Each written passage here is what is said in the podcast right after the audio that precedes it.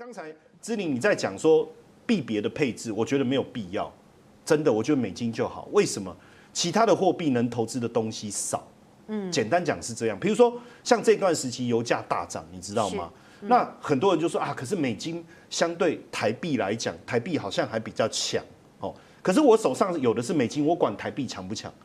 你你你手上的，你每天那个一百块钱，你会去问人家说，哎，你觉得我这一百块强不强？不会嘛？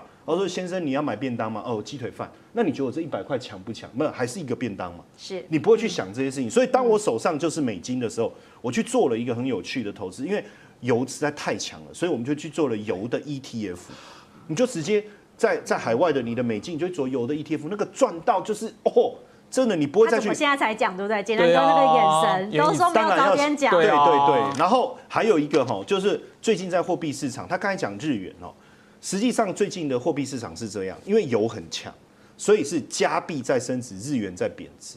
所以其实货币市场你也可以做类似这种做法，就是我去买呃去买加币换加币啦，然后把日元换换美金这种概念嘛，或是透过 CFD，它可以做到一种很简单，就是我做多加币放空日元。当然这个是顺顺着油价走，但是这一波油价有点下跌啊，又讲太晚讲。但是我觉得很生气哦，影响台币汇率有几个因素，第一个当然就是美元走强，台币走弱。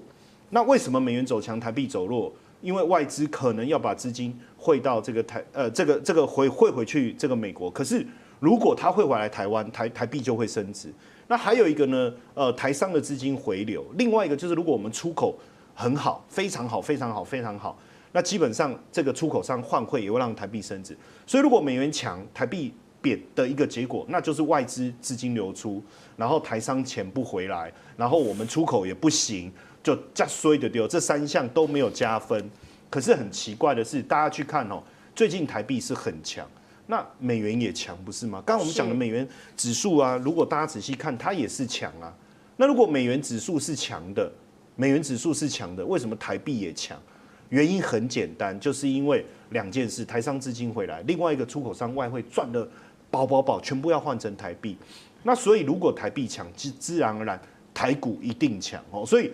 这个部分，我觉得大家在观察这个部分的时候，不要光只是去思考大家说对美元的看法，这个时候你还还要把美元跟台币之间做一个做一个这个同步的思考。那有没有可能我可以同时拥有美元跟台币的资产？这件事其实是可以并行的。我是一个消费者，我就很简单，我买这张保单就交交给专家代操，没有年金平台，用年金平台少那个寿险保障，我又省了成本，然后收费我就一次解决了。那以后我就看镜子，最重要就是它有一个资产拨回的频率。